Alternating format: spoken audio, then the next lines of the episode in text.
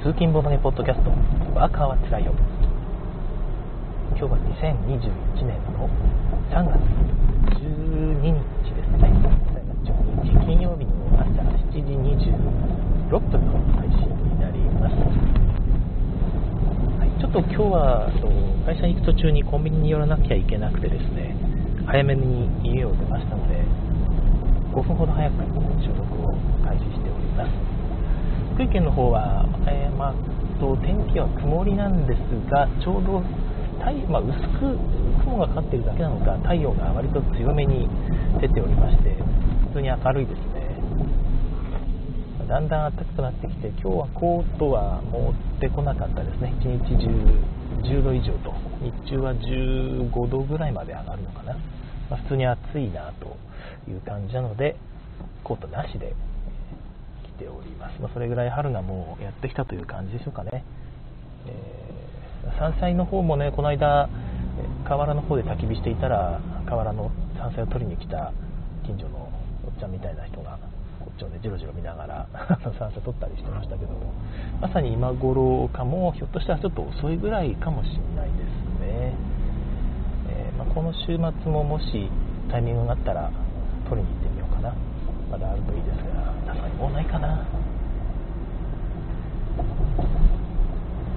はいえーとまあ、いつも、ね、毎朝ボードゲームの話題をちょっと軽く検索しているんですが、まあ、私、ボードゲームの話題にそんなに詳しいわけではないのでよく見逃すんですよね。で最近見つけたのがあれですよね。この間お話しした西フランク王国の、えー、シリーズ。ですね。建築家がすごく面白かったよって話をしたんですけども、まあ、そのシリーズでパラディン、ね、聖騎士っていうのも出てるんですよね。西西フランク王国の聖騎士、はい、というゲームもあって、まあ、その時遊ばしてもらった方が、まあ、それもお持ちで、こんなゲームですよって言って見せてくださってですね、で遊んだ方も感想を聞くことができたんですが、一言で言うと、バックビルドのないオルレアンというえまあ、ワーカーに色があって、まあ、この色のワーカーとこの色のワーカーを2つ自分の個人ボードに配置することができるとそのアクションが発動するというような、え、バランスになっているみたいで、まあ、ボードを見ると確かにオルレアンじゃねえかこれはというような感じですが、まあ、バックビルドがないという時点ですでにだいぶ違うゲームだとは思いますのでちょっと興味湧いたんですよね。でまあ面白そうだなって思ったんで一回遊びに行ってみたいなと思いつつもまずはとりあえず建築家ポチったことだしこちらはゆっくり遊んでから正規についても考えようかなって思っていたらこの新作がねケンビルさんから今予約受付開始ということで西フランク王国の子爵というまた 3, 3部作らしいですね、えー、まあ、この最新版が出たみたいです。予約絶賛受付中ということで私が今コンビニに寄ろうと言ってるのもですね PayPay モールに出ていたので、PayPay モールで買うとちょっとだけポイントバックなんですよね。で、まあ、それで買いたいんだけど、PayPay 残高がもう使いまくってて、よく見たら1000円ちょっとしかねえよっていうことで、チャージを途中のセブンイレブンでしなきゃいけないなという それだけのことなんですが、はい。えー、3部作ですよ。3部作といえば、3部作といえば私あんまりいい思い出ないんですよね。3部作といってパッと思い浮かぶのは、まあ、ローゼンベルグの、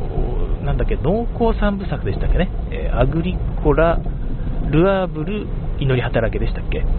あれは私全部持ってるんですけども、あれは素晴らしかったですよね、全部面白い。祈り働けはもうなんかちょっと記憶が曖昧になってきてるんですが、あれも面白かった感じがあります。が、あれはいいんですが、その後、ゴーゼンベルクが3部作とか言って出したタイル配置3部作ですよね。えー、と、コテージガーデンから、えー、スプリング、ん？サマー？違うだ、サマー、サマーなんとか、なんだろう、なんだっけ、はい、なんとかサマーですよね。まあ、冬のあったかい日のことを指すインディアンサマー、はい、インディアンサマーでしたね。はい、あ、アルガさんからも、えー、コメントいただいてますが、はい、インディアンサマー。で最後がスプリングスプリング、スプリングなんとか はい、えー、スプリングなんとかでございますけども、あれがね、まあ面白かったんですけど、結局、あ結局でも私、固定時間でやってないのかな、でもまあなんとか、一つのワンアイデアを違う作品に適用したぐらいの勢いで、まあ、やっぱりちょっと似通ってるんですよね、同じようなゲームじゃねえかよっていう感じで、全部集めると、なんかちょっと寂しい気持ちになるぐらいの。3部作でございましたが、いや、全然いいんですけど、全部集めて、えー、まあ、満足感もある感じですが、まあ、問題はあれ、全部違うメーカーから出てたんですよね。違いましたっけ？なんかだから全然統一感がなくて、あれはちゃんと綺麗に統一感のあるパッケージングで3部作出してほしかったですよね、どうせ出すなら。でそういう意味では、あ、スプリングメド、はい、アルナさん、素晴らしい、ナイスパートナー。で、こう、あ、アルガさんからね、何かと言って忘れられてしまうインディアンサマーの悲し悲しみ、ね、好きということで、ああ、そうですよね。私もまあ一番好きなのは、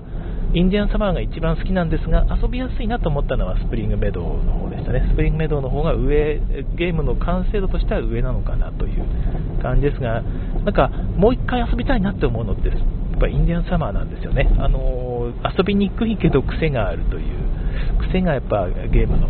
一つのポイントなんだろうなってちょっと思ったりもしましたが、何にしろ、なんか同じようなゲームを見つかっちゃったなっていうあの感覚、忘れられません。でもう一つ、今、アルガさんも挙げられているんですが、3部作といえば、センチュリーシリーズですね。あの鮮烈鮮烈な輝きを持つデビューを果たしたスパイスロードですよ。センチュリースパイスロード。あまりにも面白くてですね、これはすごい。これは続編も買わねばと言って買った、えー、何でしたっけね、センチュリー、センチュリーなんとか、相変わらずなんとかしか出てこないですが、あ、まりセンチュリー、イースタンワンダーズね、この名前ももう覚えられないですよね。イースタンワンダーズの方は、えっと、六角形のタイルを敷き詰めたマップを作るんですよね。で、そこで、ちょっと船を動かしながら遊ぶんですが、やってることが本当にスパイスロードなんですよ。そのマップを動いてるんだけど、やることはスパイスロードなので、うーんっていう、スパイスロードやるわ、これっていう感じに私は感じました。もちろん人によっては、いや、こっちの方が好きだわとか、スパイスロードはなんかピンとこなかったけど、これは面白いなっていう人もいたので、本当に人それぞれなんだろうと思うんですが、自分に合う仕組みを選択できるというだけで、やってることはスパイスロードなんですよね。まあ、そうそう。で、3つ目のニューワールドの方はワーカープレイスメントなんですが、これもスパイスロードです。はい。スパイスロードをワーカープレイスメント風に遊ぶという感じのゲームで、まあ、こまあ、そうですね、1つ選ぶとしたら、まだニューワールドがマシなのかなと、個人的には、イースタンワンダーズはなんか情報が増えてしまって、情報の構図に溺れそうになるだけであって、いやー、これはもう逆に大変だなと思ったんですが、えー、まあ、人、あのー、エスケさんはイースタンワンダーズが好きだっていうことをおっしゃってましたね。だから本当に人によるんだろうと。視覚的な情報の処理能力が高い方ですね。パターン認識能力でもどうなのかなそれ、それだけでもないのかなは、まあ、イースタンワンダーズの方が好きなのかもしれないし、スパイスロードは手札のマネジメントですよね。手札っていう情報を管理するのが得意な方はこっちの方がいいだろうと。ニューワールドは若プレイなんだけど、若プレなんだけど、あなんかまあ、考えてみると、あれ何をしてた、何をしたかったんだろうな。ワーカープレイスメントで取って、ここの変換ができるようになる。うん。はい。まあなんか、個人的にはスパイスロードで良かったなという感じ。あれも3部作揃えてしまって、どうもこう手放すにも手放せない、そう背拍子がつながりやがる、捨てれねえみたいな謎の悲しみが自分を襲ってくるわけなんですけども。はい。まあまあ3部作っていうとね、そんな感じで、なんか一つのアイデアをこねくり回してるだけっていうイメージがあって、なんだよこれはっていう、再利用かっていうですね、えー、悲しみがちょっとあったんですよね。えー、アルガさんからのコメントで、ニューワールドは若プレだったので結局買わなかった。うん、無理に買わなくてよかったかな。はい。アルガさん、イースターワンダーは鬼子だった。好きだけどということで、まあ、はい。まあ、好きな人は好きなんだろうなという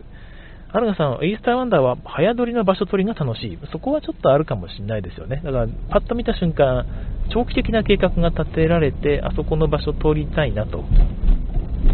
で、取るために1個ずつ積み重ねていくというのが、まあ、楽しいですよね。スパイスロードの場合は手札で、まあ、割と手なりで、まあ、あれ取れるならあれ取るかって言って、ああ、うまくつながったぞっていう感じの楽しみ方できますが、イースターワンダーはそんな楽しみ方してると、まあ、あっという間に袋小路に追い詰められて、ああってなるんで、長期的な盤面の陣取りみたいな楽しみ方ですね、ボードゲームならではの楽しみ方ができるという意味では、イースターワンダー、良いような気がいたしますよね。そう言われるといいのかな。はい。アルガさんからのコメントで、えー、っと私私は若プレンが好きじゃないんで、一度遊ばせてもらって、これは買わないと思いましたと、うん、でもニューワールドが一番好きっていう人もいますねと、本当に人それぞれなんだなと、まあ、ゲームのやってることですよね、やってること自体は変わらなくても、メカニクスが変わることで、なんていうか、遊んでる感触とかが違うし、人によってはそういう部分が好きという人もいるということなんだろうなと思います。私はなんかメカニクスも面白いんだけど、やっぱりやることの方ですよね、目的の方が、まあ、ゲームのゲームから受けるその感覚的なものですか、それの印象の大部分を占めるんだなと、自分にとってはですけど、ね、ちょっと思いましたね、あれをやって。まあ、そんなしょっぱい思い出をが蘇る3部作なんですが、この西フランク国の子爵に関して、あとはまパラディンですよね、に関しては、アイコンとかイラストのテイストとか、まあ、ワーカーの形ですとか、そういうものは共通してるっぽいんですよ、アイコンもね。だから、そういう意味では再利用なんですが、ゲームシステムはもうまるっきり違う感じですよね。全然共通してるものがなさそうですよね。うんまあ、そのパラディンの方はそんなに見てないんですが、多分違うと思いますね。えー、磁石の方はえー、うるおいチャンネルさんというところの紹介動画が検索したらヒットしたので軽く見たんですが8分弱の紹介ですごくポイントをついた素晴らしい紹介動画でしたあの内容よく分かりました、えー、パラディンの方はその袋なしのオーロレアですねで西フランク王国はうんとあれはあれは何になるんだ？ワーカープレイスメント？ワーカープレイスメント、まあ、変則ワーカープレイスメントですよね。だいぶ新しい仕組みを取り入れている既存のものとそんなに被らない感じのメカニクスでしたけども、今回の試着はロンデルですね。ただロンデルといっても、単純にマクゲルツ風のロンデルではなくて、ボードを6枚の三角タイルをこう六角形に組み立てると。そうすると、まあ、円環をなすロンデルになるんですよねで1枚のボードに複数のこう道筋が書かれていてくっこう全部こうくっつける時計みたいにねガチャンガチャンコっつってこう時計みたいな形にすると1周を回る今回独自のランダムセッティングで生まれるロンデルボードが生まれますとでそれを使って今回どうやっていきましょうという感じみたいですがプラスデッキビルド風になっているということみたいです。カードを購入してデッキに入れると。それを使ってということなんですが使い方がまた面白くて、えー、自分の場にカードディスプレイカードを表示する場所が3箇所あるんですね。でそこにま3枚プレイするんですが、まあ、そこにプレイしたカードに見えているアイコンがこのターンに使える資源を表している。で今プレイした1枚に書かれている数字が今進めるロンデルを進めれる歩数を表しているという感じなんですよ。で次の手番には1枚また手札からプレイしてそこに書かれている数字分進めるんですが今3枚自分の前に出てますよね。このうち一番右のやつをポイッとして、えー、残り2枚を右にずらし空いた場所に今プレイしたカードを置くと。いう感じで常に自分の前に3枚出ている状態になるということらしいんですよね。でこの3枚のアイコンの全てが今回使える資源であるということでロンデルで進んだ場所によって今出してるこの使える資源をこうなんかお金に変えたり勝利点に変えたり、え別の資源に変えたりとかいうことができるらしくてこううまいことをマネジメントしていきたいねという感じですね。でこの方、まあ、毎回思うんですけど自分が出したカードを何回も同じ手番というか連続する手番で使うというのが好きなんですかね。あのー、あれ何でしたっけ？国会の侵略者ですね。もでも1回置いたワーカーで効果をもらいまた引き抜く時にまたもらいという2回連続でやらせてましたし今回の建築家でも、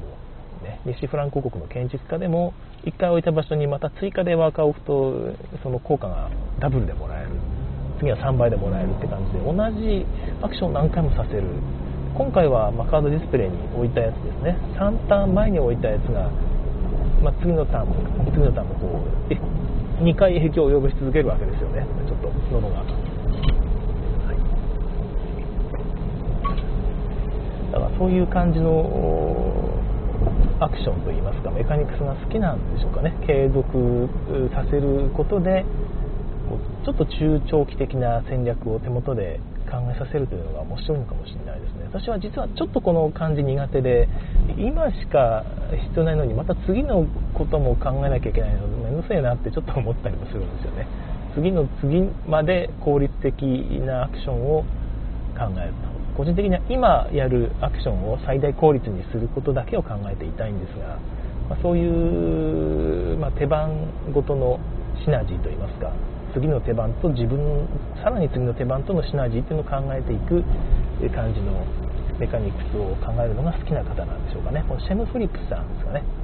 とあと SJ マクドナルドでしたっけ？この方のシェム・フィリップスが今回のゲーム一連のゲームを出した会社の出版社を立ち上げた社長さんになるみたいで、えー、まあ、ボードゲームギーク見るとねなんかイケイケのファイティングポーズ撮った写真が出てくるのでいやまだ若くてねイケイケなんだろうなと思いますがこれだけ次から次へと斬新なアイデアのゲームをちゃんとした完成度でまとめて出してくるっていうのは、まあ、すごいなと思いましたね。という感じなので西フランコ国の試着私全然チェックしてなかったの。でこれが3部作ということも全然知らなかったんですけどもなんか同じ同じような絵と同じようなあれでどんどんゲーム出してんなって思って全部拡張なのかなって思ってたぐらいでその、ね、パラディンの方が特別特殊でなんか同じ世界観でまたゲーム出したんだなぐらいにしか思ってなかったんですが3部作だったということでこれが最後の作品になるだろう。とただまあ建築家にも拡張が出てますし他のやつにも拡張出てると思うので本当に同じようなテイストのイラストの、ね、ロゴも似たようなテイストですし箱がいっぱい出てるって感じで、まあ、これはこれで面白いですよね。ちなみに一緒に年代記という西フランク王国の年代記というタイトルも出てる。これがなんかすごいんですよね。これまで出た3部作を連続でキャンペーン方式で遊ぶというような仕組みになってるみたいでなんか引き継いでいくんでしょうね。前のゲームとこう一本貫いたメカニクスが用意されているんじゃないでしょうか。協力モードもあるらしいんですがソロプレイモードではないというのは作者が強調しているのだそうです。Twitter からの情報でした、まあ、とりあえず私は様子見というか、まあね、市場からなくなってしまう可能性もあるんですけども西フランク王国の建築家遊ぼうかな試着オンでこれから予約結局してしまうんでひょっとしたら正規誌も買ってしまい年代記も買ってしまうということになるのかもしれません、はい、西フランク国の試着のご紹介でございました、はい、ちょっといつもの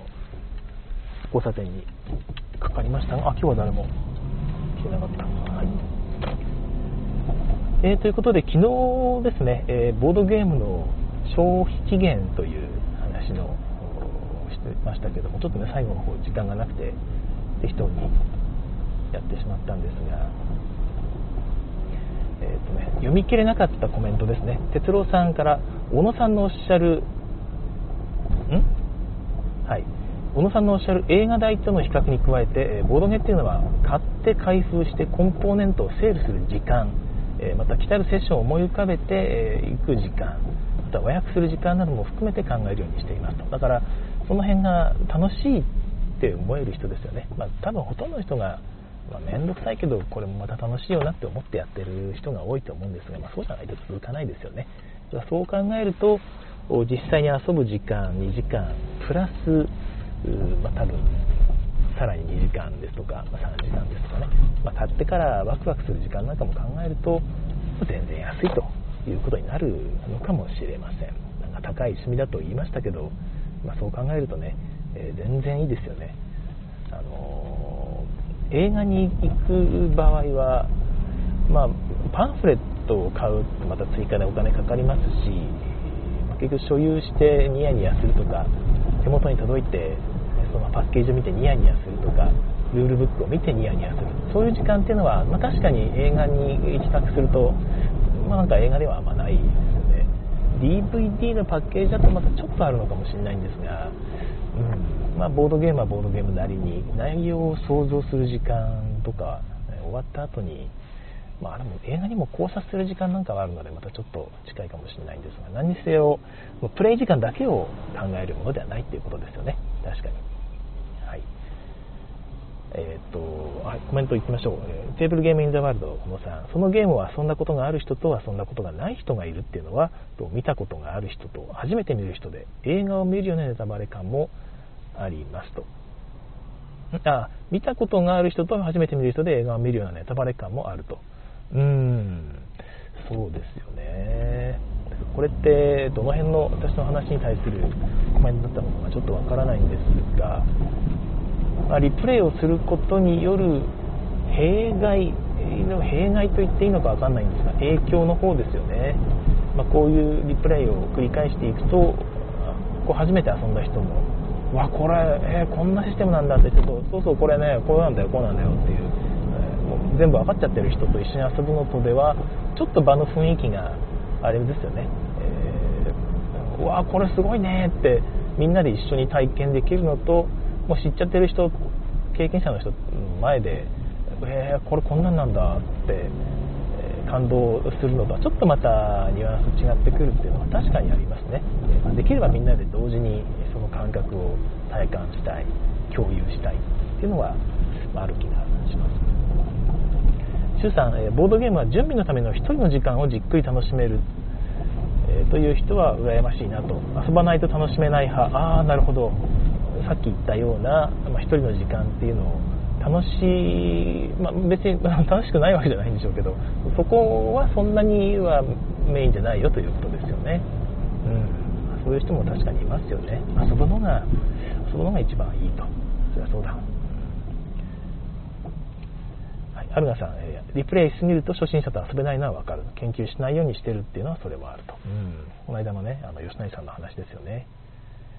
えー、周さん、オーガナイザーは期待感で買いますけども、それとプレイ回数は別かなということで、まあ、たくさんプレイするからオーガナイザーを買うというわけではないということですよね。まあ、一回一回のプレイの、かなんていうか、あまあ、体験の価値を高めるという意味ではオーガナイザーいいですよね、まあ、贅沢な趣味って贅沢な趣味ですけども、えー、アルガさんから遊ぶ前からオーガナイザー買う人いるんだ、えー、カルチャーショックということで本当にねいろんな人がいますから遊ぶ前から買う人もいますよね期待感で。買う。きっとこれは面白いしこのオーガナイザーがあるとそのゲームの体験すごく素晴らしいものになるはずだから買おうという考え方は私も分かりますね。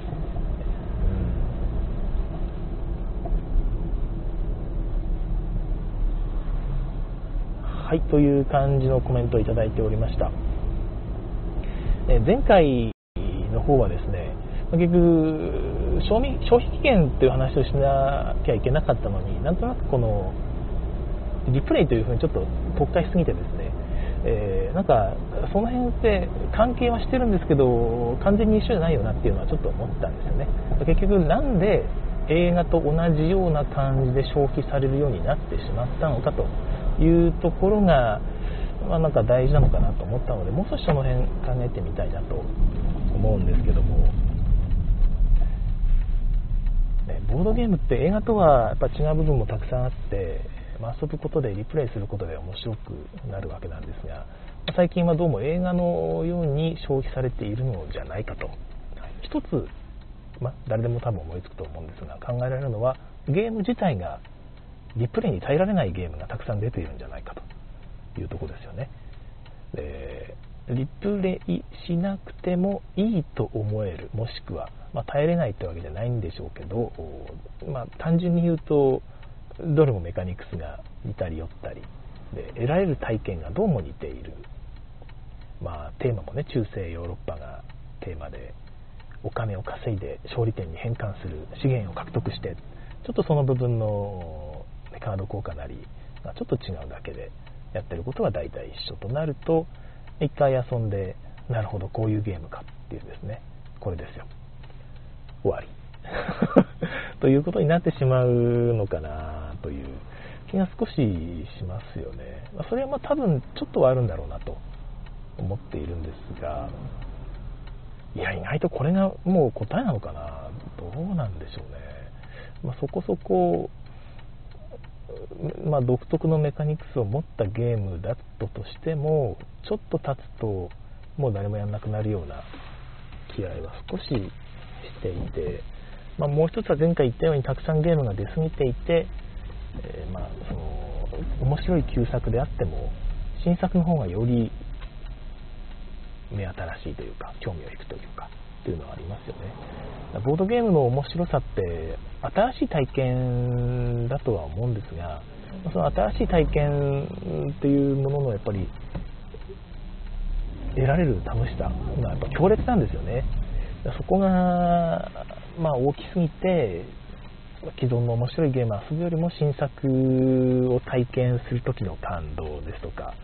うわーすげえ面白いっていう方が勝つというのはなんとなく分かります。であともう一個あるのが、あれですね、このボードゲームが、えー、まあ、本当に消費するものになってる。あの自分の上にこう丸がいっぱいついてるんですね。新作の空っぽのチェックボックスがいっぱい並んでる。で、新作遊ぶと、そのチェックボックスをちょんってチェックする。あの感覚がどうも頭の中から消えない。えー、アチューメント解放っつってね。解放っていうのかなっていうか、これで俺は埋めたぜみたいな感じですよね。チェックボックス全部埋めることができた、やったっていうまだあいつは3つしか埋めてないけど、俺は今年10個も埋めたぜっていう、あ、そうそう、あれですよ。あの、100ゲーマードチェックですね、完全に。感覚がゲーマードチェックを埋めるために、え、生きているという、そんな感覚に陥ってませんかというところですね。今年はたくさん埋めることができたな、よかったな、とか、今年はなんか埋めることができなかった、俺はゲーマーじゃないんだろうかっていう、そんなことは全然ないんですが、まあ、あれの、あれのせいでという ことはないんですが、あれ楽しいのでね、あのチェックするのいいんですが、もうちょっとね、3回以上リプレイしたゲームのチェックみたいなのを作ってもいいかもしれないですよね。3回以上チェックすることができたら、もう1個チェックすることができるとかね、もしくは、あの持ってるのにプレイできなかったゲームなんていうのがもしあったら、持ってるにチェックしたんだけど持ってない持って遊んだにチェックできなかった人はむしろマイナス点になるとかですねそういうゲーマーのチェックがあってもいいかもしれないですよね。そういうのがあったら、えー、人によっては意外とあこれちょっとやるぞっていうね。あの人3回もプレイしたゲームめっちゃあるすごいみたいなですね。俺それに比べて私はみたいなね。3回以上プレイしたゲームが全然ないなんて僕はゲーマーじゃないじゃないかっていうですね。そういう風になるかもしれないので、えーね、そういうのをひょっとしたらちょっとスクリプト私作ってみましょうかね。あれだったら。わからないですけども。はいという感じで意外とその辺も含めて、まあ、消費期限っていうのが、短いっていうのはねちょっともうちょっとみんな考えてもいいかもしれないですよね。もうちょっとリプレイしましょうよと。古いゲームでも全然ちょっと話題になるともう。一回みんな遊ぶ遊び始めたりしますからね。タイムライン見てるとちょっともうこれ古いからみんな遊んでくれないだろうなと思っても、まあ、それが面白いと思うのであればもしくはそんなことがないのであれば勇気を持ってね、え、持ち込んでほしいなと思います。どんどん旧作も遊んでいきましょう。はい、ということで、えー、今日は金曜日ですね。私、今日の夜はゲームの予定ないんですが、明日はありますので、張り切って今日一日を乗り切っていきたいと思います。え今日も皆さんね、お付き合いいただきましてありがとうございました。それでは次回更新をお楽しみに。さようなら。